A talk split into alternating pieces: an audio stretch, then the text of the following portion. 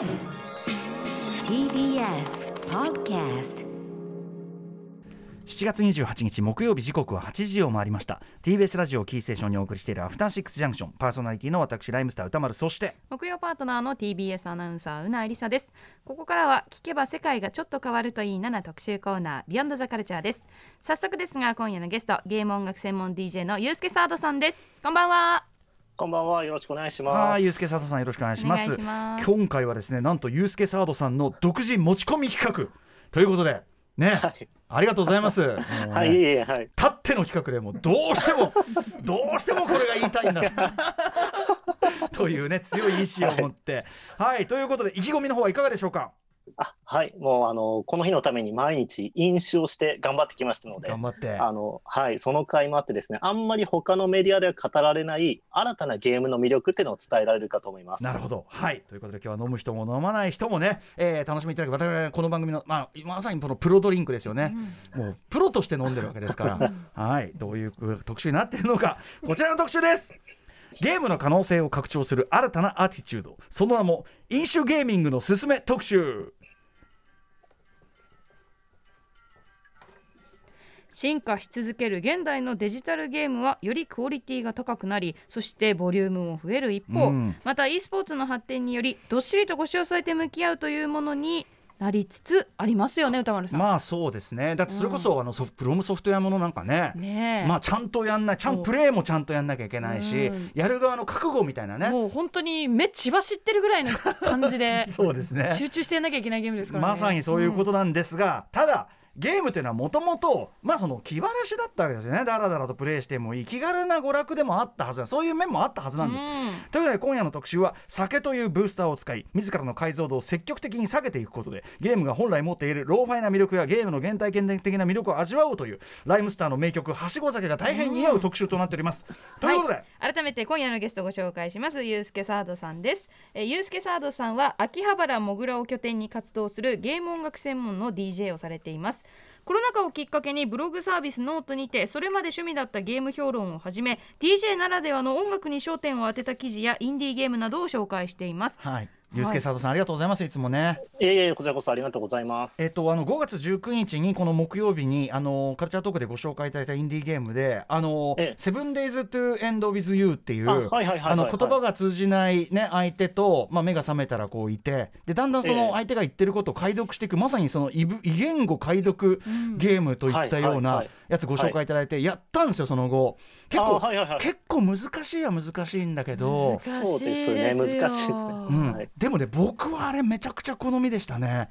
あもちろん推理する楽しみもあるしあの、ええなんていうかな。だんだん本当に会話っぽいものが浮かび上がってくるとおっしゃってたように、うん。2週目「おはよう」で「おはようあなた」みたいな、なんかそういう呼びかけあ言葉だったしちゃんとこっちでどうもこの人僕のことこっちのこと知ってるっぽいしみたいな、うんなんかうんうんうん1週目では気づかなかった向こうの気遣いや情緒とか物語が少しずつ出てくるのがあこれがユースケさん言ってたのと思って。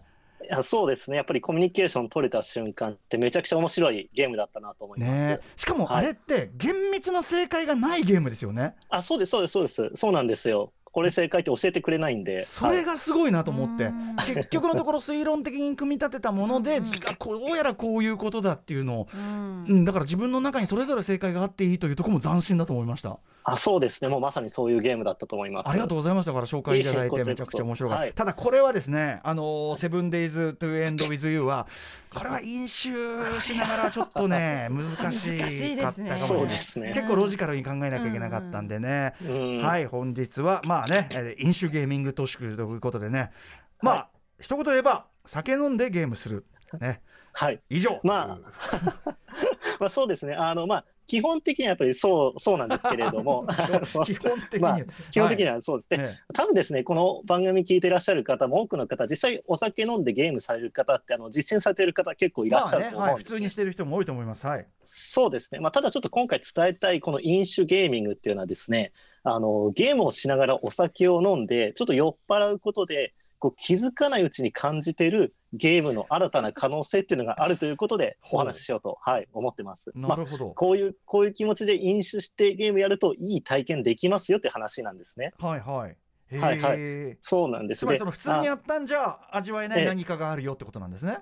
まあそうですね。普通に楽しんでプラスこうなんていうか新しい角度で楽しめるというか、うんうん。はい、そういったあの、まあ、体験をすることでしてあの例えばですねあの私あの学生の頃からそれこそあのライムスターのライブに行ったり、ええ D- DVD 見たりしてたんですけどありがとうございます。はい。あのライムスターさんのライブの DVD って、ええ副音声で、はいはい歌丸さんとマミディさんと DJ ジンさんがお酒飲みながら喋ってるじゃないですか。飲みまくってますね。な もう終盤終盤完全にただの飲み会のろれつが回んないおじさんたちのしかも画面も何も映っていないっていうただのラジオっていう。そうですうんはいはあやっぱりああいうのその学生の時とか見てあなんかお酒と音楽ってめちゃくちゃ楽しそうだなって思った記憶もありますしあ,、はいはい。と例えばその歌丸さんも分かると思うんですけど、いわゆるこのクラブの現場っていうのって、い。はい。あの酒とちょっと死ぬほど向き合いがちな場所だと思うんですね。まあねやっぱりつついて回りますよそれはねはい。そうなんです、うんやっぱりこう私も実際さお酒かなり飲んできたところがあるので、うんまあ、そういった側面からその、まあ、音楽と、まあ、あのお酒みたいな形でうんこのお酒が入った状態でのこのエンタメの需要っていうところに対するちょっと解像度っていうのは結構鍛えられたかなと思うんですね。なるほどなるほど、はいちょっとこう酩酊状態というかね。それでこそ味わえるってのありますしあとプレイヤー側もねだって我々ライブ前にですよ。あのもちろんベロベロになるまでは飲まないけど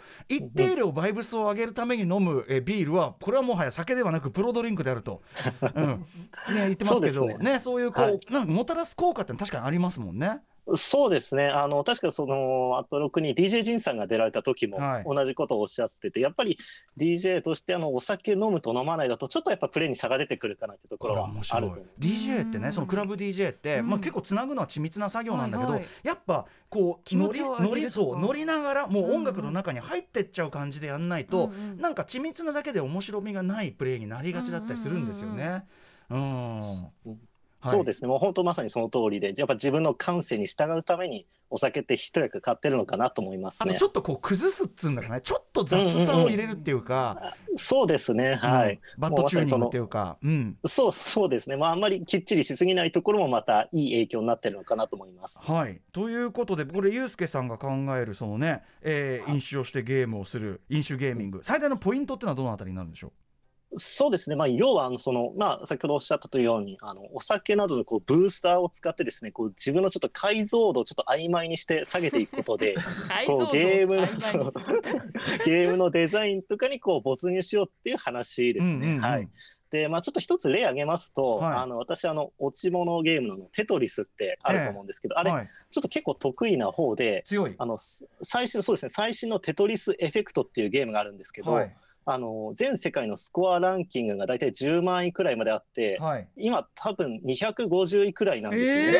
え世界で250位？そうです。はい。えそうえちょっと飲酒ゲーマーどころじゃねえじゃん。そうなんです。で、このテトリスエフェクトっていうゲームなんですけど、あの普通のテトリスプラスあの一つ一つの一つのステージの映像とか音楽とか、うんうん。そのいやブロックが消える時のエフェクトとか、はい。効果音とかめちゃくちゃこだわってて。うんうん。あの昔あのレズっていうゲームを作られた水口哲也さんがあの中心となって作られたゲームでレして。ズは完全にその落とす落ち落ちゲーだけどその音楽と完全にシンクロしてちょっとちょっとやってるとトランス状態になるようなそうですね。あのシューティング的な、はい。はい、やつでして。はいはい。そうです、そうです。で、えっ、と、まあ、すごく、まあ、言ってみれば、こうプレ、プラネタリウムでテトリスやってるような体験ができるんですけど、やっぱシラフの時って、あの、なんていうんですかね、こう、テトリスやっていいスコア出したいなっていうふうに思うんですけど、やっぱお酒飲んでやると、やっぱこの映像とかの方がすごく気持ちよくて、もう気持ちよさが勝ってくるんですね。やっぱりこの普段のゲーム体験とはまた別の角度の魅力っていうのをこう体験できると思いまして、はい。やっぱこうすごくこういった感じでこう飲酒ゲームっていうのをこう体験してますね。スコアを上げるっていうところにその特化するプレーではなくそのはいゲームデザインとかに端的するというか、そのその良さを味わうという方に意識がいくと、そうなんですよ。はい。うんそしてテレビソリエフェクトは確かにそのねやっぱそういうようにできてるゲームでもあるってことですもんね。いやまさにその通りですね。はい。レイズが先ほど失礼しましたそのシューティングでそれをやったようにということはい。ですね。そうですそうです。はい。はいはいはい。ただね、はい。ととはいえテトリスあんまり酔っ払ってたらそれうまくはいかないじゃないですか。まあそそうですね。はい。あのうん。酔いすぎるとやっぱり、まあ、酔いすぎるとやっぱお酒飲むとちょっとあれ思ったよりミスを連発するようなこともありますね。えはい。なのでまあ何事も限度があるっていうところもまたポイントかなと思います。私もねもちろん飲酒してプレイするというのはもうデフォとしてあります、あの楽しみとしてゲームをやる派なんで。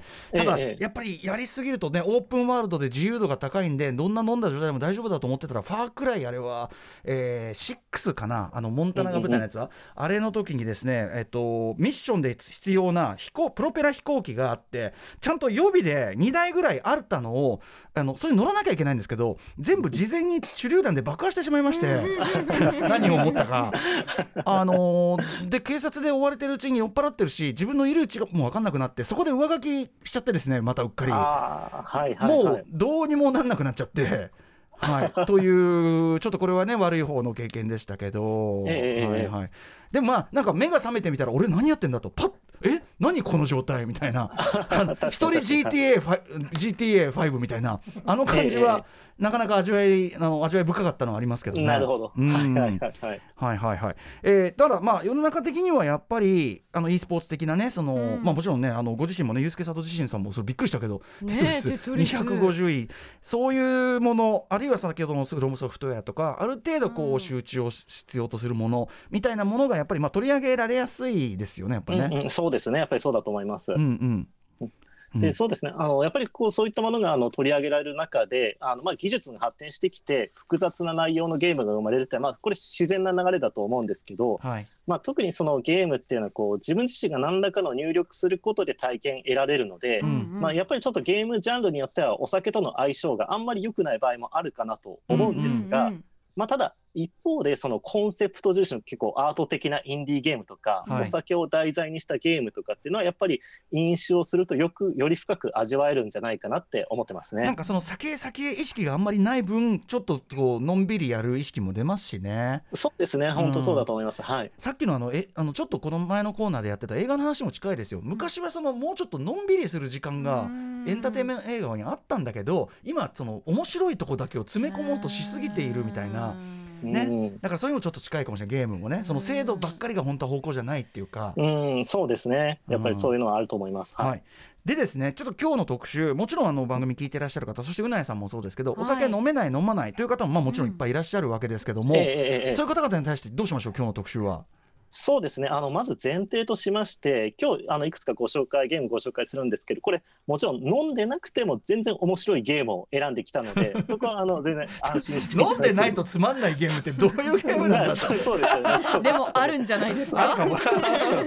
うんまあ、あのなので本当全部面白いゲームなんですけれどもあのちょっと今回ご紹介するゲームをですねあの酔い度酔いレベルに応じてちょっとご紹介させていただければと思いましなるほどて、はい、で序盤の方はですね、まあ、お酒飲めないとかあのお酒苦手という方でも全然あの、まあ、実践できるというかうん。あのいわゆるノンアルコール飲料とかでやっぱりそういう気持ちをあの入れるような形で、あの全然あの変わるものお酒に変わるものであのなんていうか体験できるかなと思うんですけれども、はいただどうしてもちょっとその後半のですねあのたくさんお酒を飲んだあの深酒した方の あのゲームなんですけれども、はいまあ、こっちはですねだいぶこう酔ってきてもうちょっとあの泥酔してるのでもうここはですねあのお酒飲まない方にはぜひちょっと呆れてもらえればと思います。はい、やっぱシラフじゃとてもやってらんないタイプのゲームもあると。まあそうですね。体験的にはいよはい、お知らせの後、さらに、えー、ゆうすけさとさんに詳しく伺っていきます。よろしくお願いします。ろしくお願いします。After Six Junction.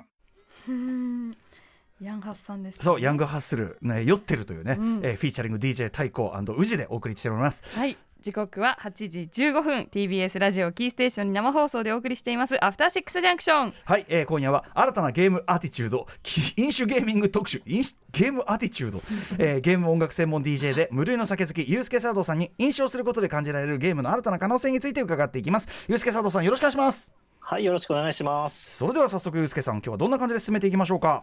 はい、あの今日の企画全体がですね、こう私の酔いレベル、酔い度だと思っていただきたくて、こうまるでこう一晩の酔いのように、いわゆる酔う段階、うん。まあ、レベルに分けてその時々にお勧めできるゲームを紹介させていただければと思います。じゃあ酔いレベル1段階2段階という感じで進んでいく感じですかね。そうですね、はい、では早速いってみましょう。まずはこちらです。酔いレベル1酔いの口飲酒しながらお酒が出てくるゲームを楽しもう。はいレベル1どんな感じでしょうか？はい、えー、とやっぱりですね結構聞くのは例えばそのお酒が出てくる映画を飲みたくなるとかあのタバコを美味しそうに吸ってる映画を見るとうん。吸いたくなるって声も聞いたことがあるので、はい。やっぱりそういう点でこうゲームでもお酒が登場したり題材にしたゲームがありますし、はいはい。やっぱ飲みたくなるゲームって結構名作なんじゃないかなっていう説を唱えたいと思います。バーとかバーテンが出てきたりねグランドセフト4から始まったあの飲酒描写があるものもありますもんね、うんうんうんそうですね、はい。さあということでどんなタイトルでしょうか？はい、えー、ととまず取り上げるタイトルは「カードシャーク」というゲームです。カードシャーク、うん。はい、えー、とつい先月ですね、まあ、あの PC とスイッチ向けに発売されたばっかりのゲームで、うん。これあの18世紀のフランスを舞台にこうトランプで行われるカードゲームのイカ様で成り上がっていくっていうアクションアドベンチャーゲームなんですね。カードゲただのカードじゃなくてイカ様ほう。そうですそうです。あのイカ様メインのゲームで、うん。例えばですねあの自分がウェイターになってうん。こうワインを注ぎながら相手の手札をちょっとチラ見してでで相手の一番例えば相手の一番強いカードがハートのマークだったらそのハートのマークを覚える。で、うん。次にウェイターなのでこう机を拭いたりするんですけど、うんうんうん。つ机の拭き方でこう味方に伝えるっていうところなんですね。あ必ずしも自分がプレイヤーじゃなくてそういう伝え役だったりもする。そうですそうです。例えばその机を拭くときに右回りに拭いたらハート左回りに拭いたらスペードとかそんな感じでそうなんですでこれそうですそうです、うんそんな感じでこう例えばであのワインを注いでこうカードを見たりするんですけれども、うんうんうん。こうあんまりじっと見すぎてると、こうワインがググラスから溢れちゃったりするので、はいそういうところも注意しないといけないですし、あんまりこうイカ様なのであんまもたもたしてると相手にバレてしまうので、まあ、その辺の緊張感もありつつ、はい。結構まあちょっとしたまああのなんていうかあのボタンを押したり、このスティック動かしたりっていう楽しさがあるゲームでして、はい。まあ、このあの見てもらうと分かるんですけどこのビジュアルがすごく良くはい。て。すごい素敵そうなんです。こう、まあ、アート的っていうか、ちょっとその手書きっぽいところもあるし、ね。ちょっと漫画っぽいと言えるようなところもあるし、なんかあの絵絵本のすごく絵が綺麗な絵本っぽくもあるし。あそうですね、うん。そうですね。はい、でやっぱりこういう見た目とあとまあ音楽もすごく雰囲気出してて、うん。もうなんていうかあとまあこんな感じでワインがですね、あの出てくるようなこともあって、うんうん。なんかこのゲームやってるとすごくワイン飲みたくなってくるんですね。ちょっ。とやっぱりその18世紀フランスの気分に浸りながらそうなんです、うんそうなんです。はい。そうかそうかなのでやっぱりはいこのまやっぱそのイカ様をちょっとあの扱ってるってところもちょっとドキドキするし。うんしかもちょっとそのまあ雰囲気がこれ抜群なので、はいこれすごくあの楽しんでゲームできたもうお酒にぴったりのゲームだと思いますね。これだからそのねお酒飲まなくてももちろん楽しめる逆にあの酔いすぎてるととはいえとはいえトランプの話だからあんまり酔ってるとイカ様ねちょっとねそうですね。よくない。そうですね。なのでまあやっぱりこう酔いレベル1くらい、うん。酔いの1口くらいでこう楽しめるゲームかなと思いますね。はい。カードシャークというね2022年、はい。えー最近スイッチに入ったばかりあとは Windows ねパソコンでできますということですね。はい。カードシャークでした。さあ、続けていってみましょ酔いレベル2ほろ酔い気分。飲酒しながら哲学的な思考にふけろうう。はいはい。えっ、とこちらなんですけれども、あのお酒が回ってくると。あの普段よりちょっと自分の考えに没頭できるかなと思うんですね。なるほど、はいうん。あのいろんなこう世間体とかしがらみみたいなものから解放されるっていうのもやっぱり飲酒の魅力だと思いますし、浸るというやつですね、はいはい、うん。そうですそうですそうです。で飲んで12杯くらいはまだ結構思考能力もあるので こうじこういわゆるこう雑念を取り除いてこう自分の考えで、まあ、自分の選択が正しいのかとか考えるアドベンチャーは結構おすすめなんじゃないかなと思いまして。むしろ思考はいに集中できる状態っていうことですね。そうはあそうですね。はあはあ。はい。はい、これなんでしょうか？はい、今回紹介するのは、えーザ・レッド・ストリングス・クラブっていう、えー2018年に PC であと海外ではスイッチとか PS4 でも出てるようなゲームでして、はい。あのですねこうサイバーパンクの世界のゲームなんですけど、うんうんサイバーパンクの世界であの倫理観を問われる哲学的な 2D ドット絵のアドベンチャーゲームでこれあのとある都市での話なんですけど、うん。その都市ではある大企業がうん。ソーシャルメンタルケアっていうアクションを起こそうとしてまして、うん。これ何かっていうと人々の感情から鬱とか怒りとか恐怖っていうのを消し去るシステムをしようとしてるんですね。うんうんでその会社的には、まあ、それが人類の進化だと思ってる。うん。で、うん。一方で主人公たちはそれは進化じゃなくていやただの洗脳だと思って、うん。それを主人公たちが止めるっていうのがまあメインの話なんですけれども、うん。お酒が出てくるポイントとしてこの主人公はあのバーテンダーでして、うん。この都市のバーのレッドストリングスクラブっていうこのバーのバーテンダーなんですけれども、うん。あのゲーム性の中であのお酒を使ってバーに来るお客さんの感情をコントロールして情報を探るっていうところがあるんですね。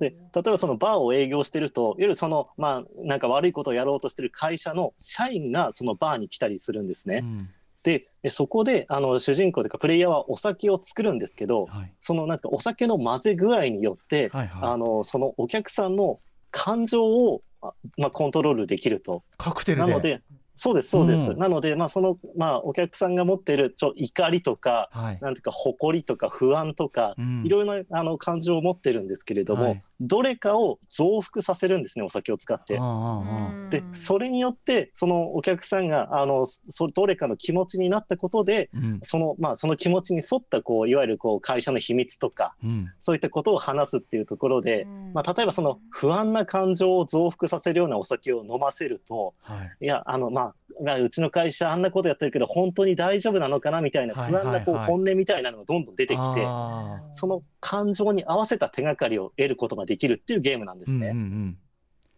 これあのやっぱりアドベンチャーゲームなので、はい。あの爽快感とかスピード感っていうよりもうんうん。やっぱり深く自分の倫理観とか哲学を考えるゲームではい例えばですねさっきのあの鬱とか怒りの感情を取り除くっていうのは、うんうん。例えばですね例えばまあ家族とか大事な人がこう亡くなってしまっても誰も悲しまないよううんうなん。ちょっと怖い世界なんですね。うんうんでも一方でそれをすることによって例えば鬱で苦しむ方やあの怒りのあまり人を殺してしまうような事件っていうのは、あのゼロになるわけで,、うんうん。でどっちが正しいのかってこうもう正面から問われるわけなんですね。うんうんなのでこうお酒を飲んでこう雑念を取り払って、うん。いやなんかどっちも正解だけど、うんうん。でもどっちが本当に自分としてはどっちがあのどっちの自分が倫理観としてはどっちが正解なんだろうっていうふうに、うんうん。こう深く入り込めるゲーはムだと、はい思ってます。自由意志とね善って意味ではねだから時計仕掛けのレンとかもそうだけどええ。ねはいはい。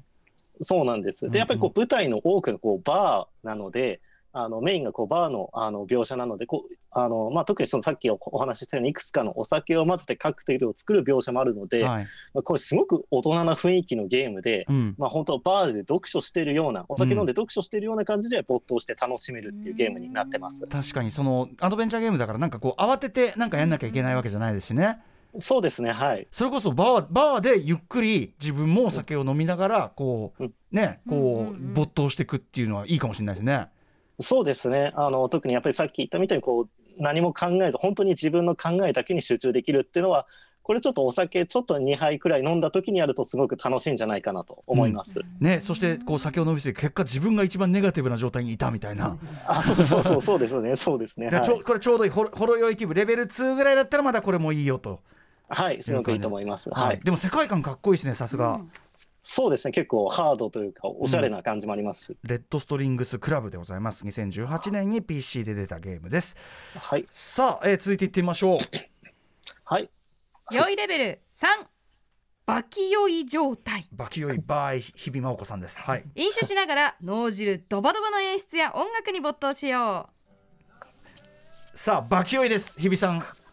うん、そうですね、うん、どんなはい感じでしょはい、えっ、とこれお酒飲んでて多分一番楽しい瞬間かもしれないんでう、すけどど、うん、こう普段よりこう感覚が研ぎ研ぎ澄まされて映像とか音楽の体験が鮮明になる、うん。まあ、そんなあのゲームなんですけど、まあ、この頃になるとちょっと論理的思考はもう働かないので もうより体験によったゲームが求められるかなと思ってます。なるほど。もうあのバイブスでバイブスが勝負みたいな。そうですね。もうそんな感じではい。さあどんなゲームでしょうか？はい、えー一つは、えー、バンパイアサバイバー。ズというゲームで、はい、あのーちょうど先月ですね、あの山本沙さんもご紹介されてたうん。そうそう。2D のゲームで、はい、あのー画面の至るところから迫ってくる敵を倒して生き延びるっていう、まあ、アクションローグライクゲームみたいなものなんですけど、うんこれゲーム進行していくと、もう画面の処理が追いつかないくらいいっぱいに敵が現れてきて、えそれを一気に倒すのがもう本当に気持ちいいんですね。うんうんうんうん。でなんか宝箱とかが出てくるんですけど、はい。宝箱を拾った時もなんかパチンコとかパチスロみたいな演出があって、はいはもうすごい派手な演出があってもうお酒飲んで遊ぶとすごい気持ちいいんですいね。もうだからまあパーリーですよねもうこれね。そうそういろんな人来てパーリー。来て。うんうんうん。そうそうなんです。どんちゃん騒ぎみたいな本当に。でそうですそうですそうです。でだしそれ一気にやるのってさこうこうなんていうのビルドアップしてドロップみたいなこ はいはいうはいはい。なんかこう一気にドまさにーンっていくタイプのねはい。ダンスミュージックの快感というか。そうですね、はい。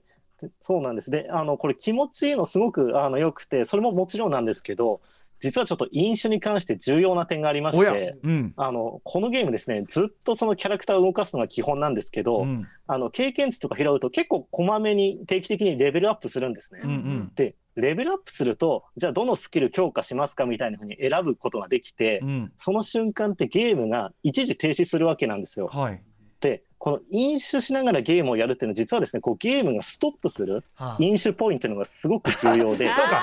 レベ休む時間が欲しい確かに。レベルね。レベルアップするためにこうあー確かに確かに。そうなんです。よだからあの結構オープンワールドとかって意外と合わなかったりあして。ーそうですね。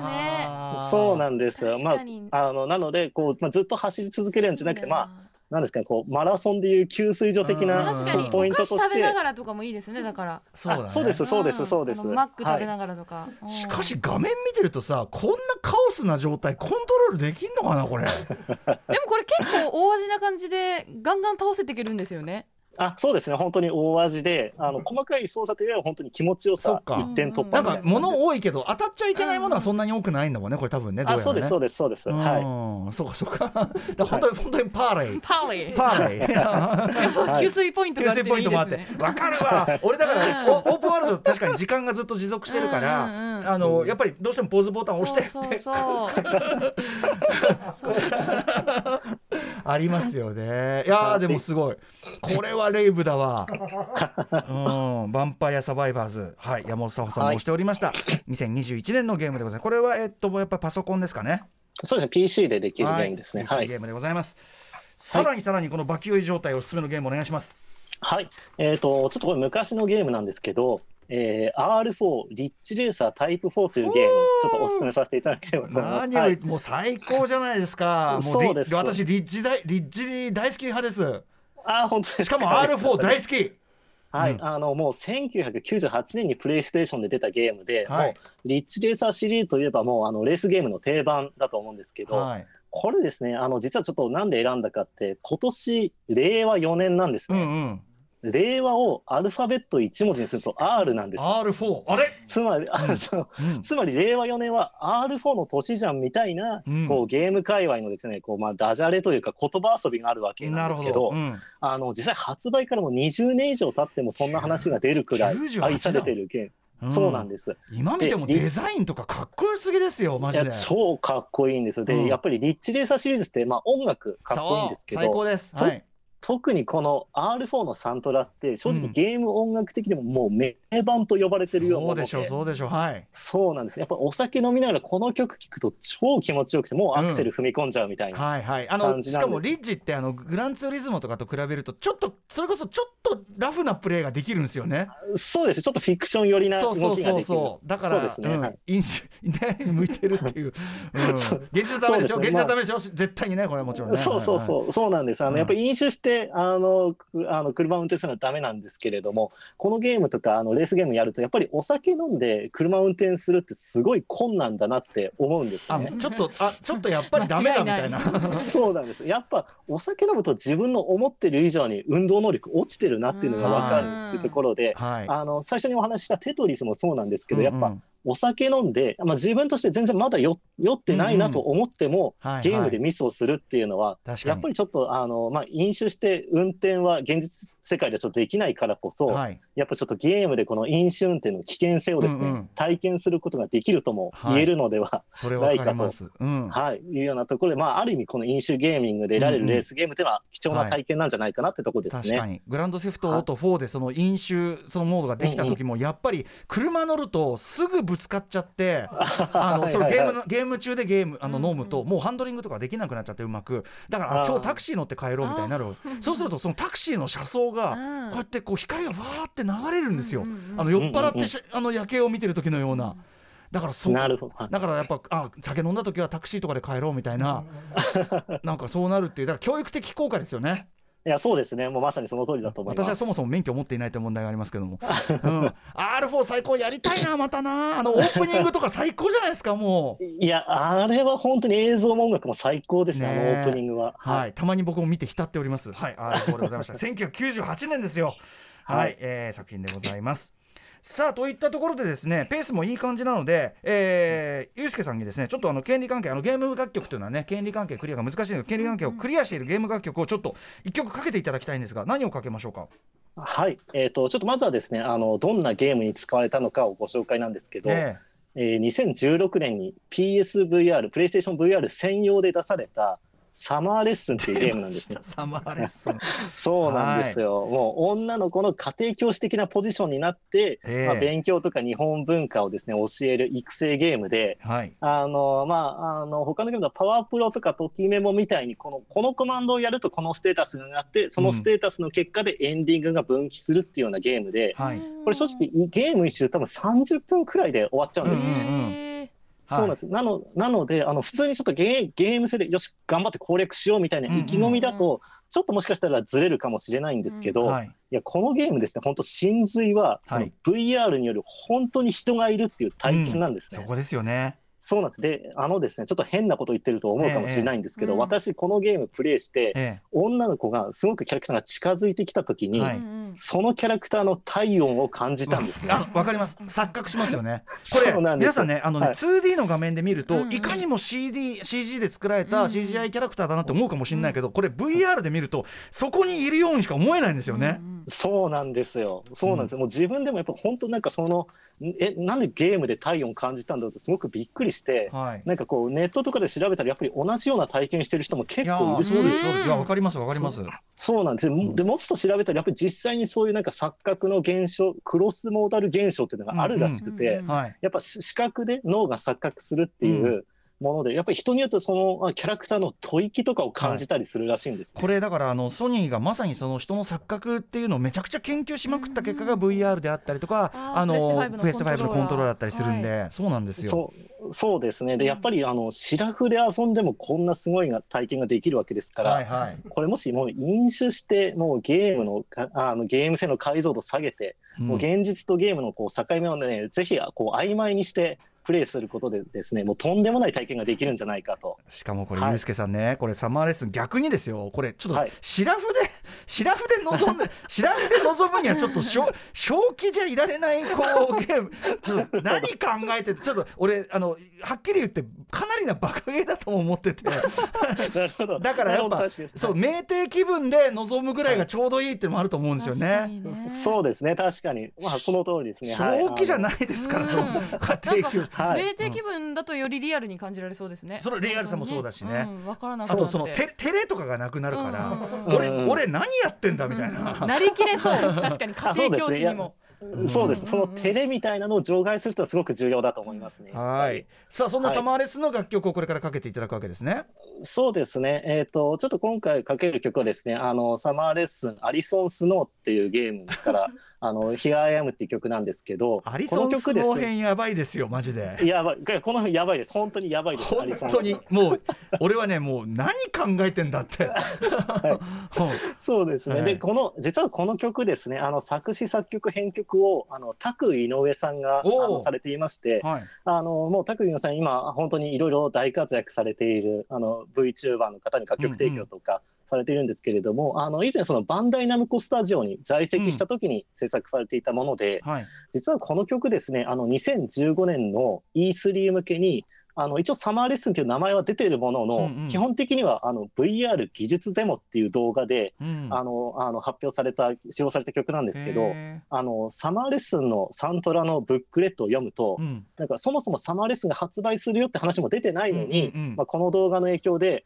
ちょっとこの曲単体で聴きたいとかサントラはいつ出るんだって多く問い合わせがあったっていう書いてあるんですね。はい。もう本当にあの夏にぴったりで爽やかだけどちょっとエモーションな曲となってます。ちなみにアリリソン・スノーというのはアメリカの超スーパースターポップスターの女の子で、それが日本語を学びに日本のなんか片田舎みたいなところにすいて、それに日本語を教えにこう自分で行くっていうですごい片言の日本語で話しかけてきたりしてこれ一体何なんだっていう。そうですね。なんだこのシチュエーションはと。なんだこりゃっていう、うん。まあ、そこがすごいんですけどね、はい、ゲームの中にアリソン・スノーっていう子が出てくるそうそうこれこれこれがアリソンスノーあこの金髪の。はいはいはいはい。金髪のこの女の子が。えー、じゃあちょっと俺その曲知らないんで行きましょうかはい。はいえっ、と、じゃあ、えっ、と、ご紹介します。えーサマーレッスン、アリソン・スノーより、Here I Am。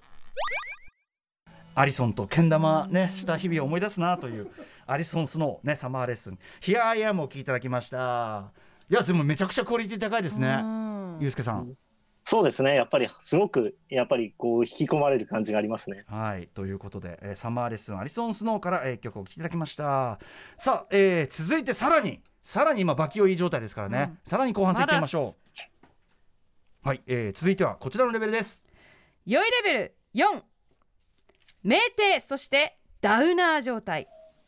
飲酒しながらゲームで日頃のうさを発散しよだから酒と涙と男と女のいろんないろんなバージョンがこれ八代亜紀さんバージョンですけど。さあということでゆうすけさん、だはいぶ酔ってきましたねもうねそうですね。もうだいぶ酔ってきたところで、はい。あの、お酒飲んでるとですね、あの、ふとちょっと日常のことを思い出して、時にはちょっと悶々としてくることもあるんじゃないかと思うんです、ちょっと我に返っちゃってねついね、そうですね。で、時にやっぱりこう、最高に楽しい時間が終わって、ちょっと疲れた頃、ああ、明日からまた仕事かみたいな。ああまた会社かみたいな状態になるかもしれないんですけれーども、えーまあ、そんな時にちょっとダウナーになった時にストレスを発散するかもしれない社会人にうってつけのゲームを紹介したいと思います。ほうほうほう。はいどんなゲームでしょうか？はい、えっ、とこれゲーム名がですね、えー、性能モアというですね、2021年に PC とか、えースイッチで出たゲームです。う、うん、はい、えーこのはい。性能モアこのゲームですね、あの主人公というかプレイヤーはとある会社で働くインターン生なんですけれども、うん。うんそのまああのまあ働いてる会社はですね、雑用とか無理難題に対してイエスとしか答えてはいけない会社なんですね。うんうん。ただところがある時ちょっとなんかす倉庫をそう清なんか清掃してたら自己啓発のカセットテープを見つけて、はい。それを聞いたらそのインターン生があの何事にもノーと言えるようになったというところで「性能マー」っていうゲームです。へえあのジム・キャリーのイエスマンと逆ですねこれはね。ノノーと言えるノーと言える自分になることで切り開いてこっちの方がリアルだぞ、うん。そうそうですね。そうですね。で、あのまあゲーム性としてはあの上司とか同僚の依頼とか雑用、例えばコーヒー入れてとかコピー取ってとか何々してみたいな、あの依頼に対してただノーというだけのアクションゲーム。ノあのはい。ー、うん、でもう実際もう操作はほとんどそのノーっていうためのボタンを押すだけなので、まあちょっと正直ちょっとかなりバカゲーなところはあるんですけれども、はい。ただあの意外とですねこうストーリーがしっかりしてて終わってみるとあれ？いい話だったかもと思えるような内容になってるんですね。なのであのやっぱりちょっとあの日頃例えば仕事とかのストレスのやっぱり多くてちょっといろいろ我慢してるところもあると思うので、うんこうお酒を加えてこの現実世界の学校とか会社ではちょっと言えない不満をうん。これ解消できるんじゃないかというところで、あのここで性能はいいんじゃないかと思ってます。はい、ノーと言える自分になろうというですね、うん。もうごめんだっていう、say no more っていうね。ん。そうですねはい。いやいい。これでもちょっとね本当にもう単なるストレス発散のみというかねそうですそうです、もうあの全然難しいゲーム性とかないのでこのあのあの CDCG もカクカクしててこれ。もうダイヤーストレイツのビデオよこれ。み80年代のダイヤーストレイツのビデオよこれ、うん、そうですね、うん。しかもなんか謎のこだわりがあってこれ確かですねなんか10 14カ国語くらいに翻訳されてあうんうん。のボイスも入ってるので、あのちゃんと日本語もあるので。へえボイスへえじゃあやっぱりみんな日本ノーって言えないんじゃないですか、そう俺も思った。日本人だけじゃないんだね、いやそうなんですよね。そうやってみて思ったんですけど日本人だけかなと思ったら全然そんなことなかったってうんいううん気づきがありましたね、勇気もらえるんだこここのゲームやると。ねそうだね。そうですねはい。はい、性能モア2021年、えー PC ゲームとしてそしてスイッチでも出ております、はい。さあといったあたりもう酩酊なんだからもうそろそろ飲むのやめた方がいいんじゃないおねんねじゃないですかもう普通だったらこれ飲むのやめた方がいいだけですよこれは単純に。まだ行くんですか？そうですさうあ。と最後の一つ。はい。最後のパートに行きましょ良いレベルマックスハイを超えダウナーを超えそしてさらなる高みへ。さあということで相当 あオルゴールでね 酒と涙と男と女流れております。さあゆうすけさんここまで飲んでまだできるゲームって何ですか、もうそうですね、あの飲酒っていうのはですね、ある意味こう旅のようなものかもしれないと思いまして、ほうほやっぱこういろいろ楽しかったりなんだかんだあって、最終的にまたシラフの日常へ戻っていくうと、まあね。まあ、あのそんなですね例えばそんな悟りめいたようなことを考え出したらですねちょっと次に紹介するゲームをプレイするタイミングかもしれないというところで、はいはい。えー、とご紹介するのはですね、えー2021年に PC、XBOX などではあの発売された EXO-1 というゲームですね。EXO1 EXO も ONE で EXO1 はい。はい。そうなんです。このゲームあの Steam でめちゃくちゃ評価高くてやってみたんですけど、うんうん。正直今も何がすごかったかってなかなか説明できなくて。へあのこれ画面見てもらうと分かるんですけど、謎の球体になって、謎の惑星を転がったりあ滑空したりするだけのアクションゲーム。らすごそうこれ、えそうなんですよ。まあまあ宇宙人の乗り物なのかまん丸で時々ちょっと扁平にも変形したりするようなあれになってそうですそうです。ではい。非常にまあでも美しくなんか再現されたまあいい世界なのかなんかはい。いろんな宇宙の惑星の上を ピョーっていくだけ。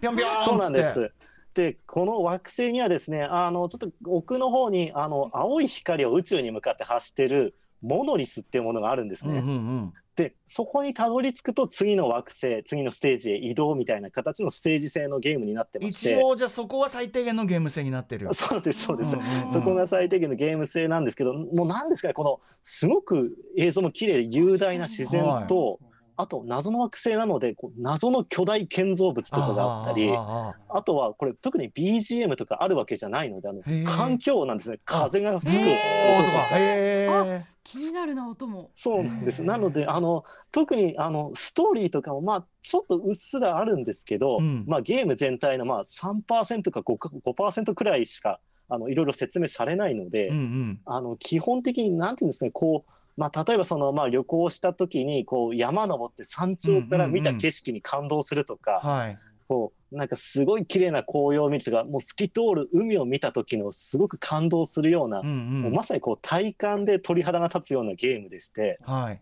これもお酒飲んでやった時もう完全にもう目と耳の感覚が増幅されたらもう謎の感動なんですよね本当に。これ今伺ってて思ったのはモノリスっておっしゃって、まさに2001年宇宙の旅のあのクはいライマックスシーン、はいはスターゲートシーンからの一連のところって当時の人がまあ言っちゃえばそのトリップ感覚うんうんうんで楽しんでて当時の若者たちがっていうのもありましたけど、うん。なんかそれの最新テクノロジー版っていうかだからそのなんていうかな宇宙のもうなんか極限の宇宙の旅をひたすらすることで、はい。なんかそれこそなんか全的な境地に行くというか。そうなんですよね。やっぱりこのゲームはあのクリアまで数時間あのかかるんですけど、うん。あのよく考えると、まあ、その間ですねあの本当にこう未知の惑星なので、うん。あの例えば携帯とかパソコンとかそういうものから一切遮断されて、うんうんただただ自然を味わうようなゲームになってるのではい。やっぱなんかこうお酒飲んだ時もそうですしなんかこうやった後結構すっきりするっていうか、うんまあそれこそデジタルデトックス的なはい。感覚になる部分もあるのかなと思ってこん。まだやっぱ今でもうまく説明できないんですけうんどすごい感動したんですよねこのゲーム。あのねそのなんだろうな本当にず属性のレベルじゃないから、うん。もうだからですね。もう2001年でスターチャイルド気分だからもうこっちは。でもう滅びた巨大文明とかそういうとこも通ってきてるからもう、はい。なんていうのかな。で逆にねその人類の文明戻ってきてああこの文明ね我々の文明も大事,、大事にしなきゃなって思えるかもしれないしね。うんうん、そうですね。ね。へえでもなんかこんなゲームあるんですよ知らなかった。そうなんですよ。はい。あもう一種アート作品ですねこれ本あ当に。そうですね。もうアートサーキットに言えると思います。知らなかったエクソワン。面白い、はいちょっとこれは私興味ありますねこれもね。酩酊状態でやっていただきさっきのさ性能モーの俗っぽさの真逆 俗から性へのジャンプが半端ない。へえ、はいあこれぞなんか今ねちょっと本当にちょっとなんかこう抽象的なスターゲートみたいに入っていくとこもあって、えー、ちょっとこう怖くもあり、あ、そうですね。怖さもあると思いうます。ん、でもその先が見たいみたいな。いや、そうですね。はい。X1 ですね。これ知らなかった。しすごい。あの単純にゲームとしてすごそう。X1、はい。えっとパソコンとか XBOX あと、えー、ああ PS でもですかね。PS 各種も出てる。PS そうですね。PS は多分今後発売予定なのかなって感じですね。はい。かりました。い。X1 です。あ、これもちょっとねやってみたいと思います。うん。段階に従って確かになんかふさわしいゲームありましたね。うんうんうんあと別にお酒とお酒と関係なく、これ X1 すごくない？すごいですね。ちょっと体験してみたくなりますよね。ないや。本当に酔った状気持ちよく酔えた状態でやれば、なんかなんだろう新人類に成長した気持ちになりそう、もはやかもしれない。いやあのうなぎさんもねお酒はもちろん飲まないと思うけど、であのも最初の方に紹介してくれたあのザ・レッド・ストリングス・クラブとか、普通にアドベンチャーゲームとしても面白そうなので、あと超眠い時にやれば同じだから。うんうんうん。うん。もう もう眠いみたいなところで限界だってところでやるとか、あとはやっぱ仕事でイライラした時は性能もですよね、うんそうですね。かます。ちょっとでも現実世界との境目わかんなくなって本当に仕事でかましすぎるかもしれない はいありがとうございました。ゆうすけさん。いやでもはい。なんか、楽しかったしなんかこの形じゃないと紹介されないタイプのゲームが多かったんで、うんうんそうですね。はいすごくそれはだからまさにこのアティチュードだからこそ発見できたし味わえるところですよね。さはいそう思います。はい。あのエクソもそうだしやっぱその体験型って意味ではやっぱサマーレッスンのさはいはいあのもうはいはい VR でしかありえないえバカさ。はい改めて思い出してやっぱいいなと思いましたしね。ええ。えはい。あの V, v あのあれもね VR も PSVR も2がね、うん。発売されてまた進化するでしょうから。そしたら絶対この路線も入れてくるから、うんうん。確かに間違いない、うんあれはねいやいや人がやってるとこ見るとまたいいのよ。腹抱えて笑えるの。バカじゃないの。っつって確かに。それを酔いながら見るっていうのもそう面白いかもしれパない。ーティー用としてもいいんですよこれ実はね。